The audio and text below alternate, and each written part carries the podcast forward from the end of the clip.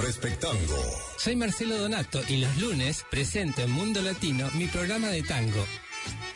Hola, soy Carlos Lenz y junto a Fernando Albadalejo y Quique Rodríguez presentamos cada martes de 8 a 9 de la noche La Voz del Fútbol. Miércoles Latino. Disfruta todos los miércoles de tus miércoles latinos con Misca. Soy Franklin Rodríguez, sintoniza The Spanglish Hour todos los jueves. Lo mejor de tu música aquí, Shin Radio Ottawa 97.9 FM.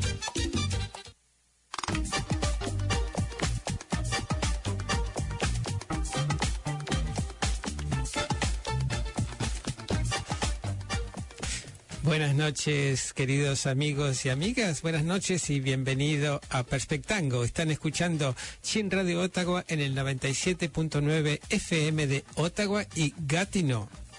Chin Radio Ottawa es una radio multicultural que de lunes a viernes de 8 a 9 de la noche eh, ofrece cinco programas en español. Los martes el programa de Sport, los miércoles Tropicaliente, el jueves The Spanglish Hour con Franklin Rodríguez, el viernes la Top Ten y el lunes Perspectango, el programa que están escuchando.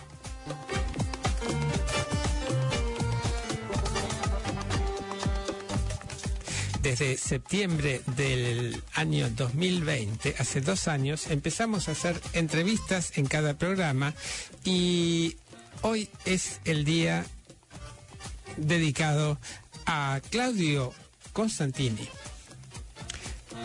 Bienvenido. Hola, ¿qué tal? Muy buenas noches. Muchísimas gracias por esta invitación. Estoy muy contento de estar aquí contigo conversando sobre música y sobre un poco de mi trayectoria. Bueno, somos nosotros los que estamos felices de tenerte. Ya adelanté algo en Facebook eh, de los interesantísimos trabajos que hace Claudio con el bandoneón. Y mm, vamos a escuchar la primera obra que es muy especial para mí, ya que me hace acordar eh, a mi época cuando trabajaba de escenógrafo e iluminador en Italia. Trabajé con una coreógrafa argentina, una gran amiga, Sara Pardo, y mm, ella eh, puso, hizo la coreografía de algunas composiciones de Eric Satie, entre las cuales estaba esta, la eh, Gymnopédie número uno. El Nocian número uno, perdón, no es la Gymnopédie. Y se la quiero dedicar a Lili, que, bueno, justo cuando llegué al programa me, me enteré de que nos dejó esta semana. Así que para vos, Lili, allá donde estés. Claudio Constantín, Nocian número uno, de Eric.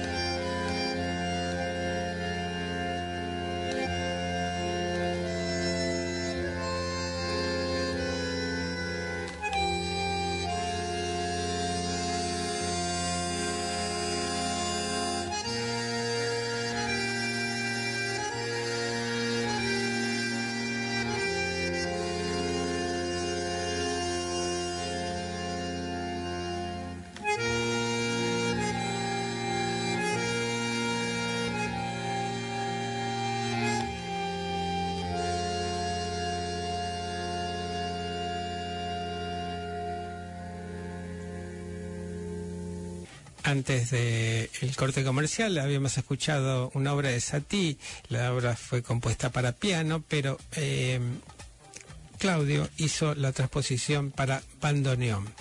Eh, contanos acerca de tu formación, Claudio. Me pregunta sobre mi formación, pues yo tengo una formación algo dispareja en el sentido de que podría haberme formado muy tempranamente, ya que mis padres son músicos. Bueno, mi padre fue pianista, él fue concertista de piano y mi madre es directora de orquesta. Yo escuché música desde muy temprana edad, eh, incluso desde antes de nacer, como te imaginarás. Mi mamá incluso dirigía conciertos conmigo en, en su barriga. Así que nada, estoy. Mi formación musical, por una parte, viene de casa pero por otra parte a mí no me interesaba la música para nada. Cuando iba creciendo, cuando era niño, cuando era un niño incluso más grande. Y finalmente cuando tenía 13 años me enamoré de la música. Me enamoré de la música clásica en específico, me enamoré del piano en específico y me puse a estudiar como loco, yo por mi cuenta, luego empecé a estudiar con mi papá y ingresé al Conservatorio Nacional de Música en Lima, Perú, de donde soy, y mm, estudié con él, ¿no? Estudié algunos años con él ahí hasta que cumplí los 18. Cuando cumplí los 18 me fui a estudiar a Finlandia, a la Universidad, el Politécnico de Lahti, la Facultad de Música de ahí, de esa ciudad.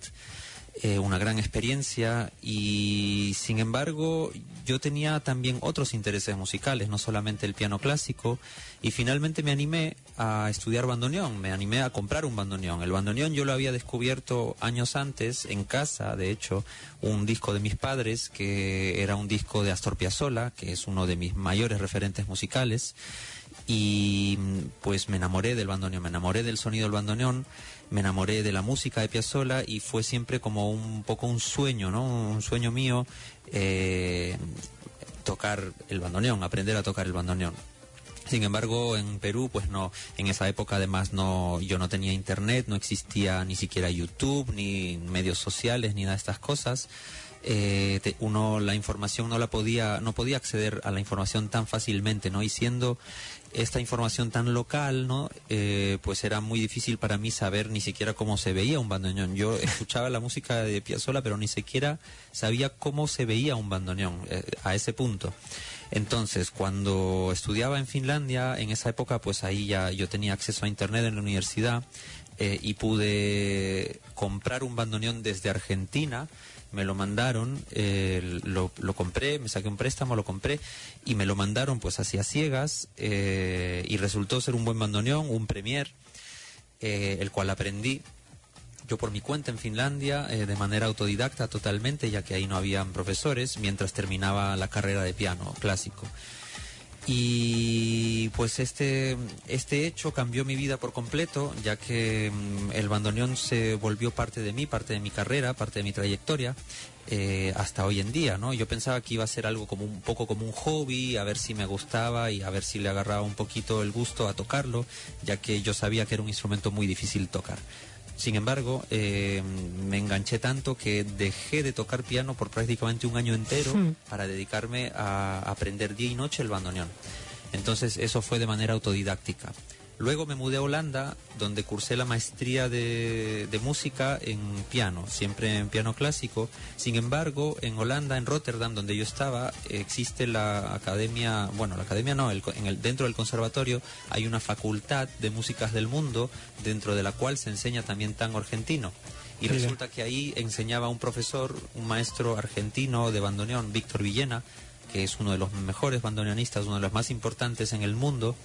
Y con Víctor estudié, y Víctor me hizo progresar tremendamente. Yo ya venía de tocar bandoneón pues unos, unos pocos años, pero con él di un salto cuántico, ¿no? Por decirlo así. Fue realmente un- una gran influencia estudiar con Víctor. Luego seguí por mi cuenta con el bandoneón y terminé pues de estudiar el piano, la maestría y luego me, me trasladé, bueno, no me trasladé, pero estudié en París, en la Escola Cantorum. Yo vivía en Holanda todavía, pero me iba unos días al mes a estudiar ahí a París, ¿no?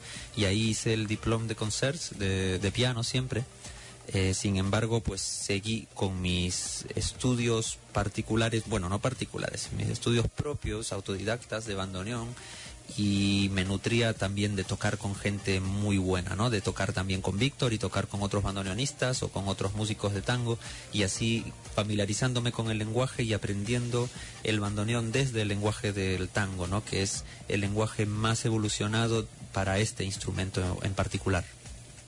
Una historia increíble, la verdad, el hecho de que eh, conocieras el sonido y que no, no, no tuvieras ni idea de lo que era el instrumento, encargarlo y, que cómo fue desplazando el piano, parece una historia llena de enseñanzas. Eh, vamos a escuchar ahora una obra que es poco difundida, el Ave María de Piazzolla, Claudio Constantín, y se lo dedicamos siempre a Lili.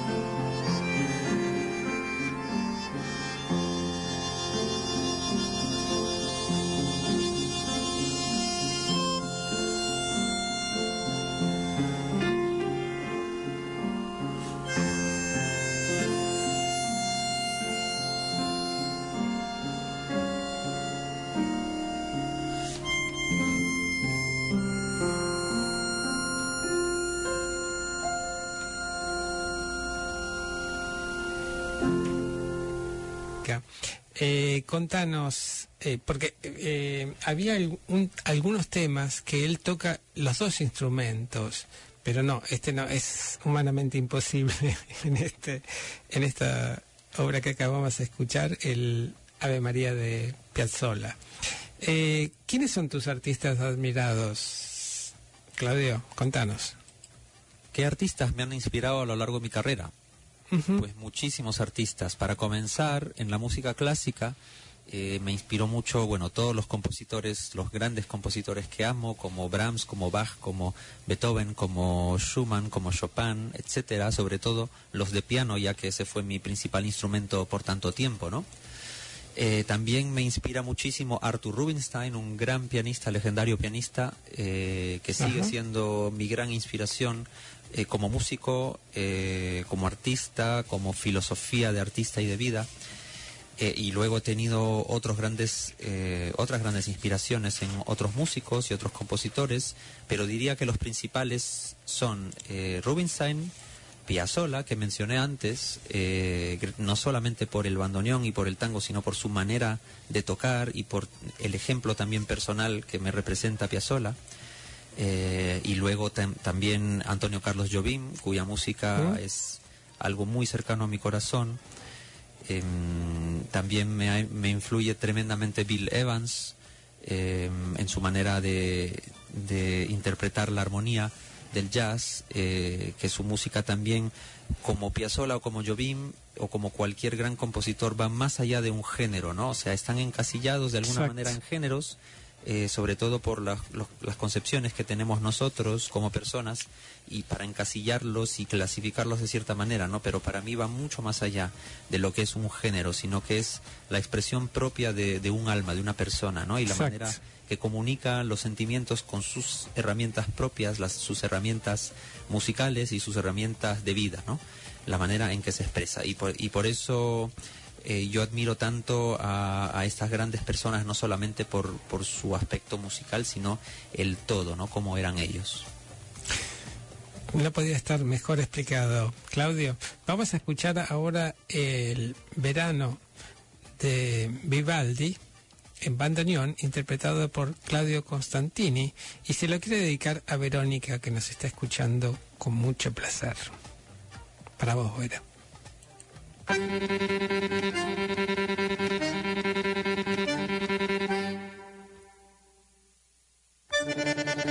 you.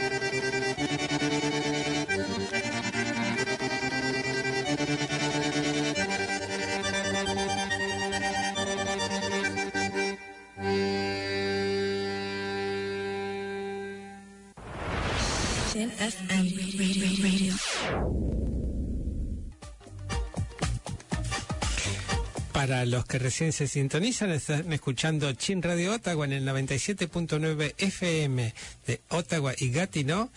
El programa de hoy es Perspectango y estamos haciendo una entrevista a Claudio Constantini, un músico peruano increíble, eh, al cual le vamos a preguntar de sus discos. Ahora acaba de sacar uno. Sobre mi disco Incandescence, eh, es un disco que en realidad nació durante la época de confinamiento, en pandemia, ¿no? En el año 2020. Ahí nació la música. Es una música que ha venido directamente desde mi subconsciente. Yo me sentaba a escribir de manera directa como una forma de inspiración, se podría decir, pero más que inspiración es, eh, yo lo veo como que dejé un flujo, como cuando dejas el grifo, el caño, no sé Correr. cómo, se le, cómo le dicen ustedes, eh, el caño de agua, cuando lo dejas abierto y el agua fluye, fluye, fluye sin, sin parar. Es un poco así, abrí lo que tengo dentro de alguna manera y, y salió, salió, salió. Entonces esa música es algo muy directo, muy espontáneo que se materializó de alguna manera en este disco, ¿no? En la música de este disco, que es toda nueva, toda compuesta y, y grabada específicamente para, para esto, ¿no? Es mi proyecto más eh, reciente, también es el primer proyecto en donde los directos, o sea, los conciertos, yo toco el piano y el bandoneón a la vez, que es un, una, una hazaña, ¿no? Bastante Sí. curiosa, bastante llamativa de ver, porque es muy difícil, es muy complejo tocar estos dos instrumentos a la vez y me las tengo que arreglar un poco, pero bueno, eso lo pueden ver sobre todo en vídeos, en YouTube tengo muchos vídeos donde toco los dos instrumentos a la vez y algunos incluso de temas de este disco Incandescence, ¿no?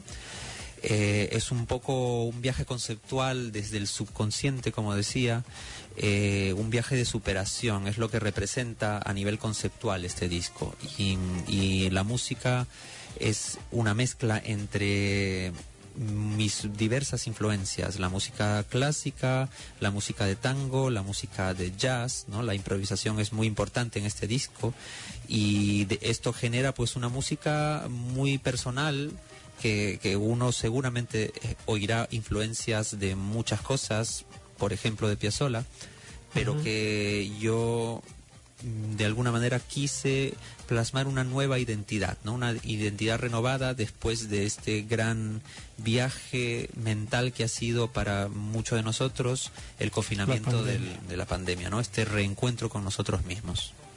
Bueno, yo invito a todos nuestros oyentes a escuchar Incandescence.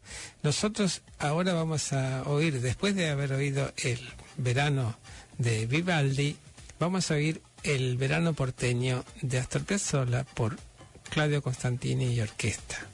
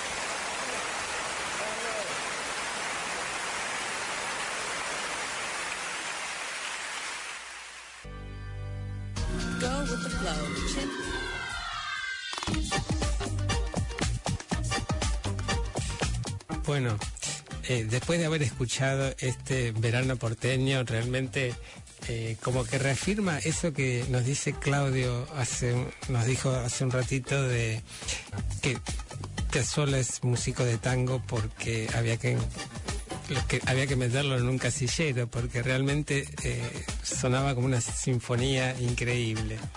La última música que elegí eh, es muy larga. Vamos a tener que despedirnos ya porque eh, dura 12 minutos 43 eh, esta obra de Piazzolla que se llama Tango Ballet, también poco difundida.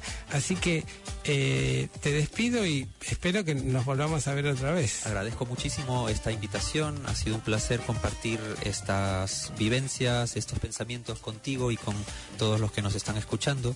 Muchísimas gracias y espero que nos veamos pronto en un concierto o en cualquier Sí, nos veremos pronto y si no haremos un programa porque quedó mu- quedaron muchas cosas por compartir. Vamos a escuchar entonces a Tango Ballet de Piazzolla en versión de Claudio Constantini.